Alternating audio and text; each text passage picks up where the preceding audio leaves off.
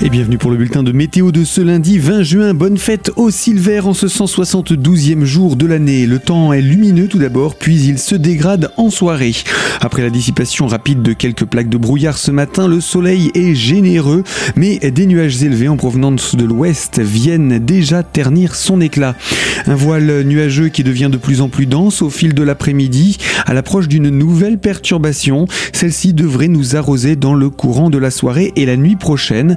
Les températures restent douces pour la saison. S'il fait un peu frais au réveil, 7 à 8 degrés, 19 à 21 degrés peuvent être espérés au meilleur de la journée depuis le relief vers la plaine. Et le vent, il a largement faibli. Il atteint à peine 20 à 30 km heure et nous provient du sud-ouest.